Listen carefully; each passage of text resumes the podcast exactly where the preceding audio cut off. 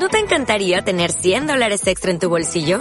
Haz que un experto bilingüe de TurboTax declare tus impuestos para el 31 de marzo y obtén 100 dólares de vuelta al instante. Porque no importa cuáles hayan sido tus logros del año pasado, TurboTax hace que cuenten. Obtén 100 dólares de vuelta y tus impuestos con 100% de precisión. Solo con Intuit TurboTax. Debes declarar para el 31 de marzo. Crédito solo aplicable al costo de la presentación federal con TurboTax Full Service. Oferta sujeta a cambios o cancelación en cualquier momento. Hola, yo soy Piggy Trainer y bienvenidos a Cento Runner.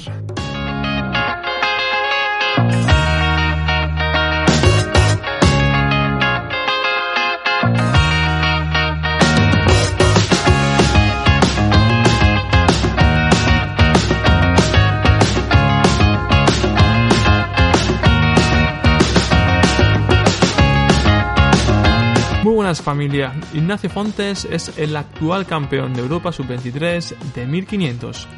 Un atleta del año 98 con un futuro muy bueno por delante, tanto en lo deportivo como en su vida fuera del deporte. Y es que Ignacio estudia tercero de medicina y es de los pocos atletas profesionales que hace esta combinación tan complicada. Hablamos con él tanto del Campeonato de Europa celebrado en Suecia el año pasado, donde consiguió el difícil título europeo y hablamos de aspectos muy interesantes que te va a hacer ver la inteligencia del atleta granadino que estoy seguro que la utiliza en la pista. Un tío divertido, amable y con el que da gusto entrevistar. Ponte cómodo porque aquí empieza un nuevo capítulo de Acento Runner.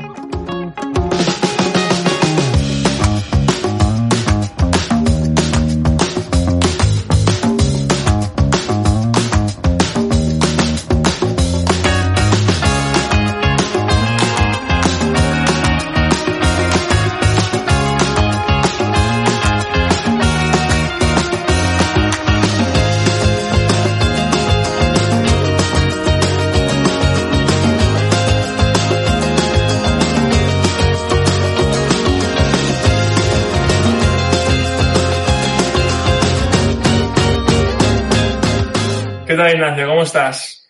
Buenas tardes, Ale. ¿Qué tal? ¿Todo bien? Sí, sí, sí. ¿Qué, tal, qué te lleva la vuelta a los entrenamientos?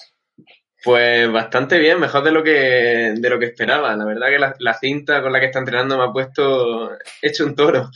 Me tengo que estar frenando en los entrenamientos. Como no llevo ahora mismo mucho la noción tampoco del ritmo, que yo creo que eso es lo único raro así de, cinta, tanto tiempo entrenando la cinta salir a la calle, pero me tengo que ir frenando porque las piernas se me van. Claro, muchas, muchas, me lo decís mucho, la verdad. O sea, que no tiene que ser, tiene que ser. Yo creo que la cinta van a, van a sacar cosas curiosas de, de este confinamiento, que, que, yo siempre lo digo, que no, todo, no tiene que ser todo tan malo y, y sacar algo positivo, ¿no? Puede ser, vaya, sí, sí, al final, que yo que sé, hemos, hemos podido correr. Hay, había otros deportistas que no han podido, que han tenido que estar nadando en una piscina de, de dos metros. Eso sí que ha tenido que ser. De niños pequeños. Dentro, de, dentro de niños pequeños enganchados con una goma. Que, eso, sí que ha tenido un suplicio, pero correr al final. Correr al final fácil, ¿no? Sí, sí, sí, sí. Algún dolorcillo al principio, pero bueno. Creo que bien. ¿Y qué pasó? Entonces, he visto que incluso el Granada colaboró con la cinta y todo esto. sí. Porque, bueno, resulta que el, gimnasio, el Holmes Place, que está, bueno, la cadena está por toda España y se ve que patrocina al, Granada, aquí en, mm. en, la ciudad, el gimnasio que tenemos. Entonces, justo cuando yo lo pedí por internet, hice el llamamiento así, me llamó la, directora del, gimnasio por la tarde y resulta que al día siguiente iban a llevarle material a los jugadores para que, pues, no sé, bicicleta y tal, para mantenerse en forma y, habló con el Granada y dijo, oye, ¿sería posible aprovechar, ya que venís y recogéis cosas, llevarle la cinta a, Ignacio? Y dijo el Granada, ah, sí, sí, sin problema. O sea que fue un poco ahí suerte hombre, y aparte imagino que también la, la, directora del gimnasio que se, que se ofreció, que dijo, bueno, pues se la dejamos, imagino, tiene tirón el gimnasio, pues ayudamos a Ignacio, o sea, fue un, un win and win. Y tuviste espacio para dejarla y todo esto, que es lo más. Si te sí, así todo de repente. En, la cochera de casa sí que cabía. Además estaba a pie de calle, entonces fue. No hubo ni que desmontar la cinta ni nada. No hubo, problema, ¿no? O sea mm. que, que, nada, esa casa fue, fue, fue bien, la verdad que fue bastante sonada. Yo creo que ha salido más en marca y estos sitios desde, el confinamiento que por, que por, que, por el campeonato de Europa. Como no había fútbol, había que rellenar con cosas Sí, sí, porque lo último ha sido lo de también lo del, el, que te gritaban y eso que también se lleva un poco de contexto. o, Las increpaciones a, los deportistas. Que bueno, al final. sería para tanto, ¿no? Sería a lo mejor lo típico. Sí, lo típico de pues eso que te dicen, oye, que no sé qué, que eso no se puede, irresponsable, tal, pero bueno que no sé si para darle tanto revuelo. La verdad que sí, eso yo te veía bastante, decía, joder, este, este, este está más por, por, por estos temas por, eh, eh extradeportivos, ¿no? Que por, que por otras cosas. Pero bueno, bien, bien. tú, hablen bien, no hablen mal, pero que hablen, ¿no? Entonces, como, como, se suele decir, que en este caso no es mal, ¿eh? tampoco es simplemente que, que, que, oye, que también está bien y, y yo siempre digo que, que también bueno, tampoco son, son cosas curiosas que hay, ahora habido este confinamiento unas cuantas, ¿no? Sí, sí, se han visto, se han visto cosas. Tengo una maratón en casa que yo creo que son más heavy que lo tuyo, ¿eh? o, o, incluso más cosas, ¿eh? Se han visto raras. Yo me muero eso, qué va. Yo no ¿Cómo, lo, si ¿cómo lo veías todo eso, todas estas cosas locuras que, que, han pasado en esto? Yo, yo qué sé, yo, es que, yo lo, lo, pensaba, digo, si, si, yo estuviese en la situación que no llego a tener cinta habría sido capaz de ponerme a, correr. Yo es que creo que no. Yo no, Hablaría un día y diría después ya, mire, si, si me, siento, me siento, no sé, aquí, junto corriendo en el pasillo. Es complicado. No se me habría puesto a hacer otras cosas. Sí, al final cada uno, cada uno tenemos que, que, adaptar. Pero bueno, yo si quieres te voy a poner un, un vídeo que estoy seguro que te va a gustar, que es de la carrera de la carrera de Campeonato de Europa. A ver, y que quiero que me cuentes un poco la, lo que estabas pensando en ese momento. ¿Cómo te ves? Ahí estaba escondido, ¿no? Eso, últimos 200 metros, ¿no? Sí, sí eso es. Ahí, ahí Enrique empezó ahí hacia adelante, mi, otro compañero de España, y me metí detrás suya. Fui serpenteando un poco. Y, ahí aquí en los últimos 100 metros dije, arranco, arranco, arranco. Y yo no sé dónde saqué fuerza. porque, yo qué sé, es que, madre mía, aquí giré la cabeza y dije, he ganado, he ganado. Es muy, muy bestia, ¿eh? O sea, no me lo creía, pero sí que recuerdo, tengo la sensación esa de ir detrás de Enrique, porque me estaba, muy encerrado la última vuelta, ¿no? Sí. Me, pasaron todo y, fue como, madre mía, ya está, ya la he liado. Fue muy bestia, fue muy bestia. La que así fue... ahí, intenté abrirme en la contrarresta, eh, se abrió todo el mundo y dije, madre mía, me tengo que salir a calle 4, ¿dónde voy? Me metí otra vez hacia adentro. Entonces Enrique empezó a moverse por calle 1 y dije, me voy con él, que ha abierto hueco. Y es verdad, en esa altura de la temporada tenía, estaba bastante rápido ¿no? al final de las carreras. Entonces fue, yo creo que no pude dar el cambio fuerte antes y lo tenía ahí guardado y vi que, que tenía hueco a los últimos 100 metros y dije, arranco. Y fue, no sé, como empecé de esto que que traccionaba y iba, pum, pum, ¿Sabes lo que pasa? Que se nota mucho como el resto del grupo se ve como ya en la ese momento que la muerte vino hacia ellos en los últimos 100 metros y en tu caso lo se ve que lo entrenaste muy bien porque lo toleras súper bien que de repente te da como un plus eh, que obviamente bajó, eh, se te ve como la recta final, pero que a ellos se le ve como reducir muchísimo más. Entonces yo creo que ahí fue tu gran, tu gran eh, fuerte. Sí, sí es verdad que esa, ese verano estuve entrenando muchísimo los cambios de ritmo. Fueron, hice muchísimos entrenamientos de cambios de ritmo de 100 metros, de 200, incluso de 300. Y de hecho, en el Campeonato de España, eh, que había sido un par de semanas antes, me ganó Adrián y allí hice yo un cambio muy fuerte a falta de 300. Que, o sea, lo pensé y dije, bueno, me he equivocado aquí porque no llegaba. Mm. Fue demasiado largo. Y yo creo que eso tenía esa confianza de decir, estoy rápido. Entonces, en, el, en este campeonato dije, bueno, aguanto, aguanto, tengo que cambiar cuando pueda. Y quizás el no haber cambiado antes, esa fuerza me la guardé y en los últimos 100 metros pude un poco... Sí, tu compañero, tu compañero español. Sí, hay alguno, hay un chico alto, no sé quién era, eh, ahora mismo caído. Enrique. Ah, no, pero extranjero, no español, no me refiero a español. Eh, no me refiero a Enrique, me refiero a otro, al que, al que va tirando toda la carrera, que se hay un momento como que se incluso se enfrenta a otro chico. Ah, este, Osama Mesle, que el italiano, creo que. Exactamente. Entonces, de repente, pues claro, él se nota que, y creo que se queda subcampeón. O sea, que al final el tío, o si no sé, por, la. Ah, por la... dices eh, Vidic, el, el serbio. Ahí está. Ese, en, la, en, la, semifinal hizo lo mismo, cambió a falta de 500 metros y esperaba que hiciese lo mismo en la final que lo hizo y no enfiló todo. Le echa, le echa, le echa la nariz, ¿eh? El tío. O sea, yo creo que si, se, si reduce un poco su paciencia, eh, a lo mejor se puede hacer lo mismo que tú.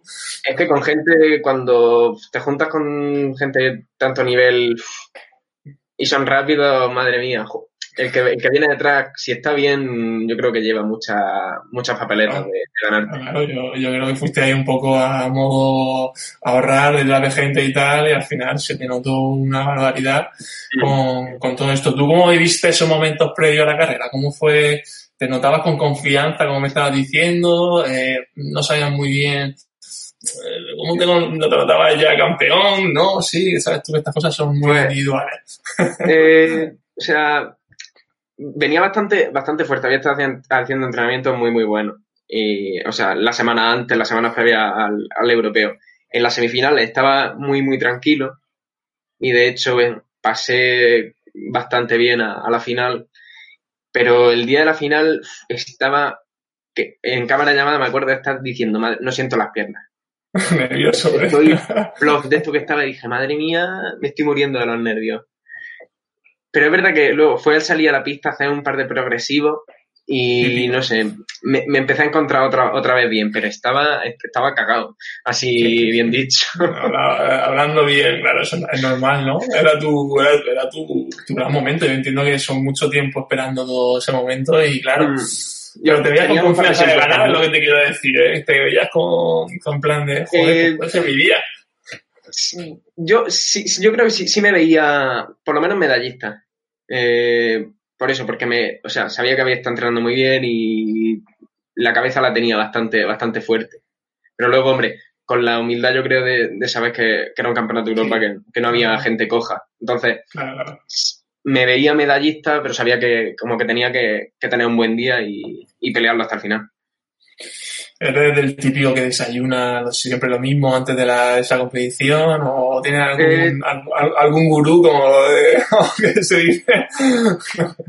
soy mucho, sí, se puede decir que sí soy mucho de desayunar tostadas de atún con tomate o atún solo. De hecho, como nunca hay en los hoteles, atún. Yo voy al Mercadona antes y me compro el, el paquete de seis latas de atún y me lo llevo. En Suecia, me en Suecia, había, en Suecia había Mercadona también.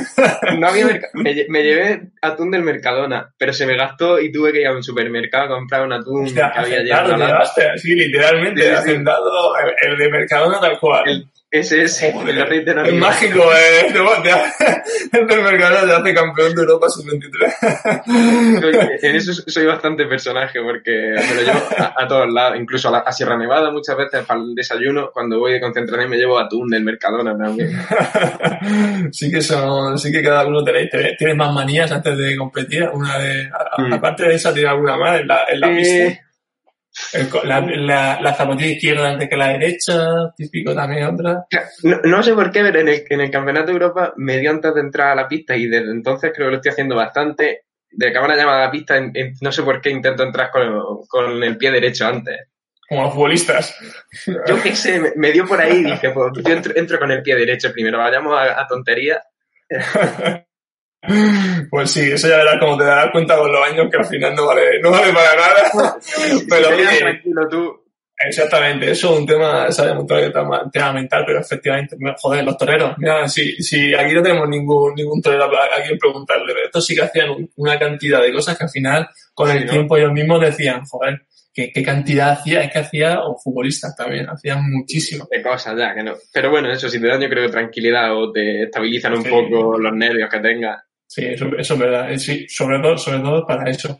Y, y entonces, como ya tú eres bastante joven, la verdad, desde el año 98, 22, 20, 22 añazos, o sea que, ¿cómo te ves tu, tu progresión con, lo, con los grandes atletas de, de 1500? Eh, ¿Cómo, ¿Cómo te ves? ¿Te ves luchando ahí con, con Lewandowski o alguno de estos para pronto? ¿Cómo, cómo va tu progresión? Pues, sea, eh, sí, sí que me, que me veo quizá con una presión bastante buena, eh, pero quizá no fue hasta el año pasado cuando gané el campeonato que dije, oye, pues quizá de, de verdad soy capaz de, de, estar ahí adelante con, con, los grandes y, con, los top. Porque, no sé, considero que es una prueba que que los entrenamientos requieren mucha madurez, porque son, son bastante difíciles. Los, los miles, meterlos por debajo de 230, a mí por lo menos me causaban mucha, mucha ansiedad de, de junior y tal. Hacer, de hecho hice entrenamientos muy buenos como para haber bajado de 340 en, en junior, pero no lo hice yo creo por eso, ¿no? Por, por la madurez, por el, decir, tengo que salir a 2.25 el, en el 1500 y me asustaba bastante. Ahora este año, de hecho, en pista cubierta bajé dos veces de 3.38 y está haciendo miles por debajo de 2.30. O sea, me salían bastante fáciles, incluso sin clavo alguno, venga, vamos y lo hago. Entonces, yo creo que la progresión que, he llevado ha sido bastante buena y ahora que, bueno, he, competido a nivel internacional bastantes veces, empiezo a, no sé, a conocerme un poco mejor, sí que creo que soy capaz de estar con, con los top. De hecho, este año, en ¿cuándo fue? En la prueba del de, World Indoor Tour de Lievin, a Lewandowski lo pasé a falta de 400 metros que dije, ¿qué, qué está pasando aquí? Luego me pasé a falta de 200 metros. Le quitaste la pegadilla de los Luego le pedí una foto, creo que estaba, no sé, no estaba contento con la carrera que hice, pero yo dije, madre, yo, yo, estaba flipando. Hombre, tengo que decir que a tu favor que el Campeonato de España, que el, yo creo que el último que se celebró indoor de Orense, hombre, eh, su campeón tampoco está mal, ¿eh? O sea, no, que, no, es, es una cosa también que valoré muchísimo. Era mi primera medalla nacional absoluta y además con, bueno, con Jesús, que, que lo valoro muchísimo como, como amigo y como atleta, Saúl Ordóñez también, un recordman de España de 800, que hacen que se valore más todavía eso, ¿no? Había, había nivel, ¿eh? En esa carrera y, y Tratarlo- campeón está muy bien. Tratarlo de tú a tú, yo creo que eso, a- quizás hasta otro año no lo estaba haciendo, ahora empiezo a, dártelo. a no tenerle miedo. También ya, hace dos años en Getafe, en 2018 se me fue la cabeza y, y salí tirando a, a 2.20 A ver, algo. qué pasaba, ¿no? Del campeonato de Europa, que medían 3.40 o así. Entonces, bueno, que ha sido, yo creo, un- una progresión a lo largo de los años que, bueno, que quizá puede ser que haya llegado ahora mi momento de, de verdad eso, pues, de conocerme mejor y, Hombre, realmente eres súper joven para le tienes toda la razón, porque mira, mira el caso de, de Kevin, que de 800, pues ahora con, ya ha pasado los 30, creo que está ya Kevin muy cerca, pero eh, ahora da el salto a los 1500, históricamente siempre los 1500 eh, han sido de gente veterana, eh, cuando, cuando me acuerdo del caso de Reyes Esteves, madre mía, sí, que con, pasando los 30 y, Sí. que 30 y pico, eh. eh Juan Carlos Higuero, etcétera, etcétera. Y claro, y te metes tú con 22 años en, en este escalón, que, que bueno, que, que, la verdad que tienes que, que está muy bien que lo digas, porque es verdad que, que bueno, es una prueba muy madura, pero, mm. pero bueno, que, que, que bueno, tú lo has dicho, es probar, eh, pues eso, eh, al final tienes que conocerte un poco a ti mismo en estas grandes ocasiones, que a lo mejor es lo que estas pruebas más, más internacionales, que es como tu siguiente crazón, coger ahí experiencia, ver por dónde van los temas y, y yo creo que va muy bien. Sí, vaya, eh, yo creo, sobre todo porque el 1500 al final no, no es un ritmo mmm, excesivamente agresivo. Si lo piensas, al final es... es un ritmo cabroncete, ¿no? Como, eh, que parece que sí, pero que no. Pica, a ver, pica cuando ya vaya, eso, mil metros a 29 el 200, pero me refiero que no es como un 800 que tienes que ir a 25 y pico el 200. Que a 29, si, si tú le dices a alguien a, a cualquier atleta así, a un 229, dice, ah, bueno, pues es fácil. Entonces, que eso, yo creo que ayuda un poco a, a la gente más mayor el, el, hecho de que sea así, que sea una prueba no excesivamente explosiva.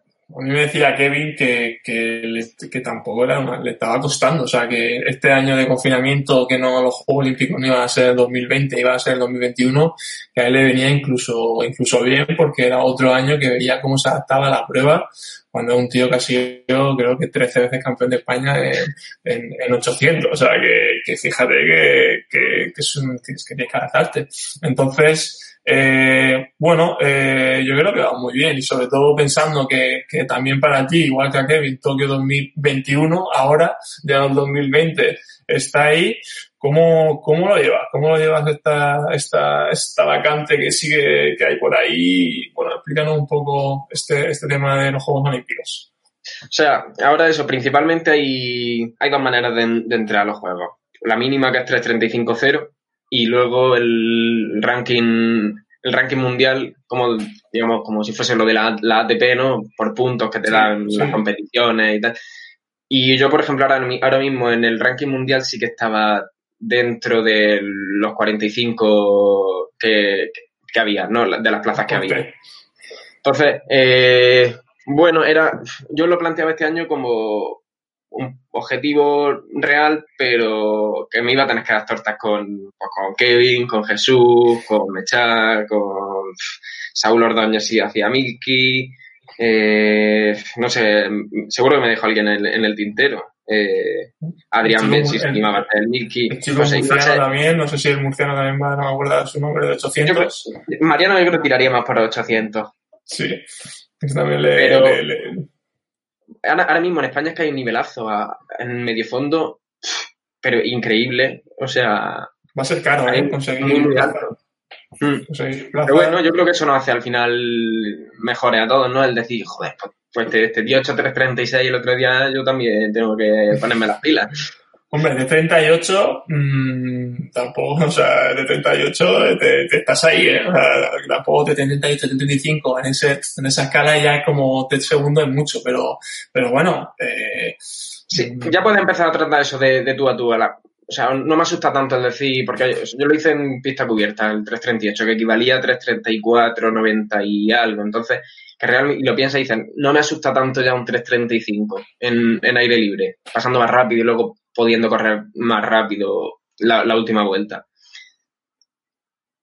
Pues sí, la verdad que es, mm, yo creo que estás ahí y bueno, al final para ti, para ti también empezáis todo un poco de cero, la verdad. O sea que con este, con este parón, o sea que eh, la competición sabéis algo de cuándo van a volver y tal, este año. Eh, salió ahora esta semana un calendario de, de la IAF, de la Federación Internacional, diciendo que iba a haber competiciones de Diamond Leagues a partir de mediados de agosto eso quiero pensar que va a significar que va a haber también mítines a, a, nivel un poquito más bajo.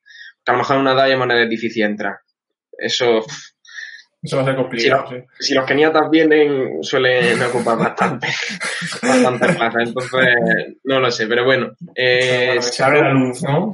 Sí, y si no hubiese competiciones, seguramente haremos algo nosotros. Porque tampoco creo que es bueno estar tanto tiempo haciendo base y, yeah. y corriendo lento. A mí me hace falta hacer cositas rápidas para que no se me olviden. Sobre todo la pista, ¿no? Que ahora la pista, porque si no se os ven balas por ahí por las calles, que a la gente la tenía asustada la abuela al ritmo que le pasó y yo creo que la tenía asustada. Algunas que asustado cuando corriendo por ahí. Pues imagínate, uno, un tío que tiene 78 a pasarle por, a, por lado, que le quite las la, la bolsas del Mercadona, a quitárselas de, de, de levantamiento. De, no me quiero imaginar a vosotros a, Adrián Bell también, que en Barcelona pasa por el paseo y tal. Corriendo por ahí. Digo, alguno tiene, alguno tiene, alguno tiene que estar asustado de, de, de ver a, a, estos cracks ahí corriendo. Oye, cuéntanos de, del tema de, de cómo compaginan los, los, estudios, porque sí que la verdad que, bueno, esto, eh, esto es una cosa curiosa que la verdad que está súper bien, que, que estoy seguro que hay más gente como tú, que es verdad que te has tirado por una rama eh, que sé que viene por un tema familiar, pero que es una rama bastante complicada ¿Y, y cómo, cómo llevas esto de ser, estudiar medicina y, y, ser atleta profesional? O sea, ¿cómo, ¿cómo lo compaginas? Porque no tiene que ser nada fácil. Eh, a ver, no es fácil. Eh, sobre todo las épocas de los exámenes son donde yo lo paso peor. Porque tienes que echarle mucha hora al final. Considero que no es una asignatura, no es una carrera que pueda tener una dificultad como una ingeniería o, o, algo así, pero sí que tenemos que dedicarle horas y horas porque son tochos, infumables, que hay que, que sentarte y echar, pues, cuando estoy exámenes ocho horas al día fácilmente. Luego, lo bueno, por lo menos aquí en la Universidad de Granada, donde estudio, que a, a clase si quieres va y si no, los profesores les da un poco igual. Entonces, sí. me puedo gestionar yo bastante el tiempo a mi manera, aunque tenga que ser muchas veces autodidacta en muchas cosas y echar tiempo en la biblioteca en vez de en clase. Pero bueno, no lo sé. A ver, es complicado, pero también lo, veo necesario, porque del atletismo, a lo mejor, si las cosas me van bien, puedo vivir hasta, no sé, hasta unos años, hasta los 30, 30 y poco. Luego, luego ¿qué hago? ¿No? Y bueno, que, aparte que me gusta mucho la, medicina y que pues, puede ser que me venga un poco de familia, porque mi abuelo fue médico, mi bisabuelo también, mi padre, eh, mi hermano ya ha terminado la carrera también. Entonces, no sé, que, que, es una cosa que, hago con bastante gusto también, que si no, sí que no, no, lo podía hacer porque lo paso muy mal. En la época de exámenes de... yo, yo creo que me da hasta anemia. a, lo mejor te también tiene su parte positiva y es que te va, te va de un poco de tanto estudiar, a lo mejor. Sí. tanto uno como el otro, ¿eh? A lo mejor se me complementa bastante bien porque yo, por ejemplo, el estar en Granada lo, valoro mucho. Eh, tengo a mis amigos de, pues, de la facultad, del, colegio y, intento no hablar de atletismo con ellos. Y cuando estoy con ellos estoy pues, disfrutando de, nuestras cosas y cuando me toca entrenar, me toca entrenar. Que, o sea, mi vida no es solo atletismo, atletismo, como podría ser quizá en un centro de alto rendimiento, de estar rodeado todo el día de, de tus adversarios, de, de la pista aquí al lado. Entonces, Granada es una ciudad pequeñita, tardo sí. poco ni a, a entrenar. Es muy bonito. Sí, buenas tapas, eh, barata. Y tiene la, la, mejor, la mejor cosa del mundo que es la Alhambra. O sea, que eso, la Alhambra fresquita, eso, eso no está pagado. Pero, oye, yo, yo me, se me ocurre ahora mismo un caso que me acaba de venir, que es el de Pau Gasol, que Pau Gasol también me, me recuerda un poco. Pau Gasol, eh, sus padres eran médicos, eh, cuando se fue a la NBA él estaba estudiando medicina cuando, estaba, cuando estaba en el Barça. Pues no lo sabía.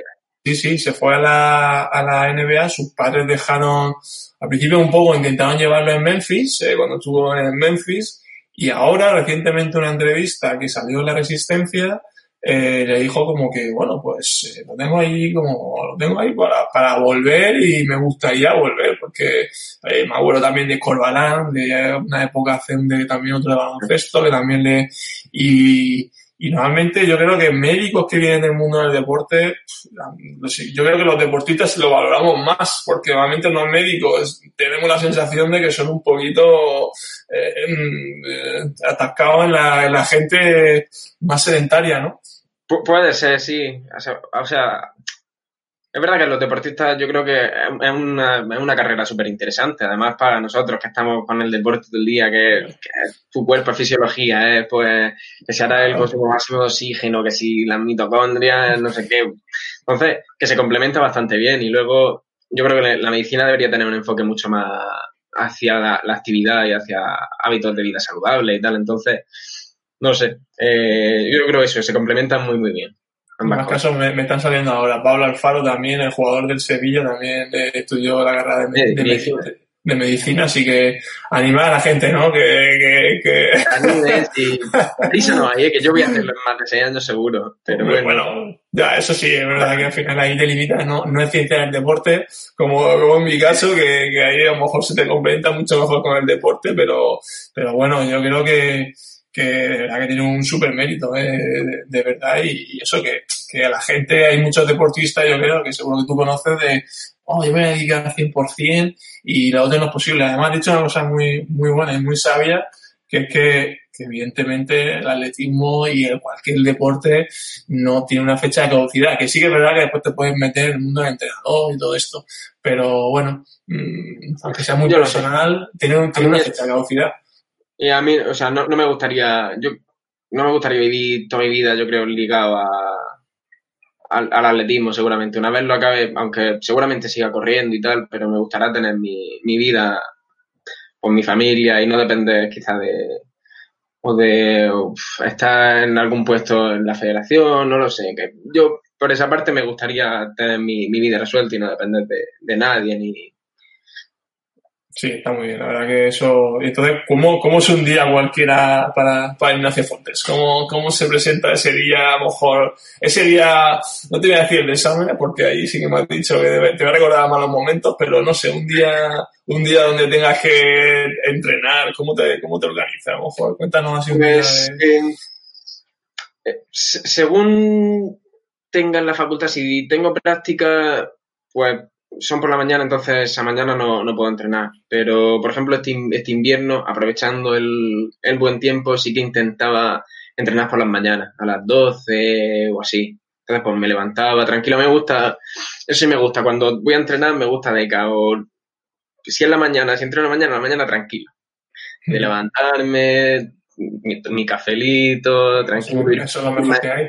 Irme a entrenar media horita antes y estar allí sentado un rato, no sé qué. Y me agobia, o sea, yo no, no puedo ponerme a estudiar y a la hora vas a irme a entrenar. Eso, no sé, no lo consigo. Entonces, pues, pues, a lo mejor me voy a entrenar si tengo... Solo entrenar solo una vez al día. Excepto los días que tengo fuerza, que sí voy al gimnasio a primera hora, a las 9 de la mañana o así. Muchas veces luego me voy pues, a, la, a la facultad a estudiar o alguna cosa y por la tarde mi siesta y mi rodaje. Eh, por los días, por los otros, pues series por la mañana y luego la tarde la solo dedica a estudiar o no, no, solo, no solo doblar.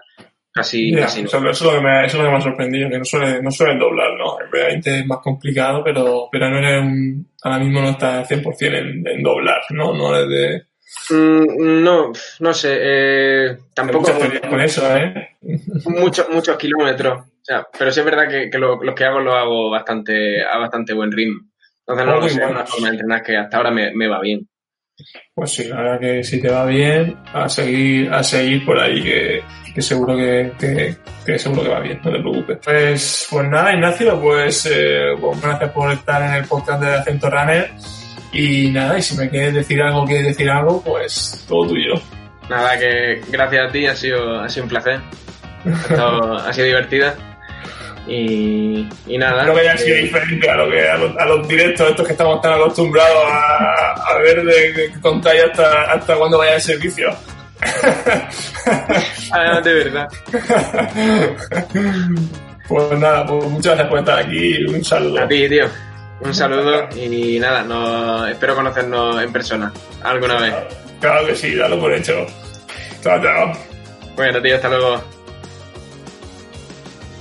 Agradecer a Ignacio por esta entrevista, que estoy seguro que le irá bien a nivel absoluto, ya que calidad le sobra y la cabeza que tiene la tiene bastante bien amueblada. Y a vosotros deciros que si os ha gustado esta entrevista y os gustaría tener más entrevistas con pros como esta, suscribiros al podcast y dejar vuestra reseña positiva en valoraciones.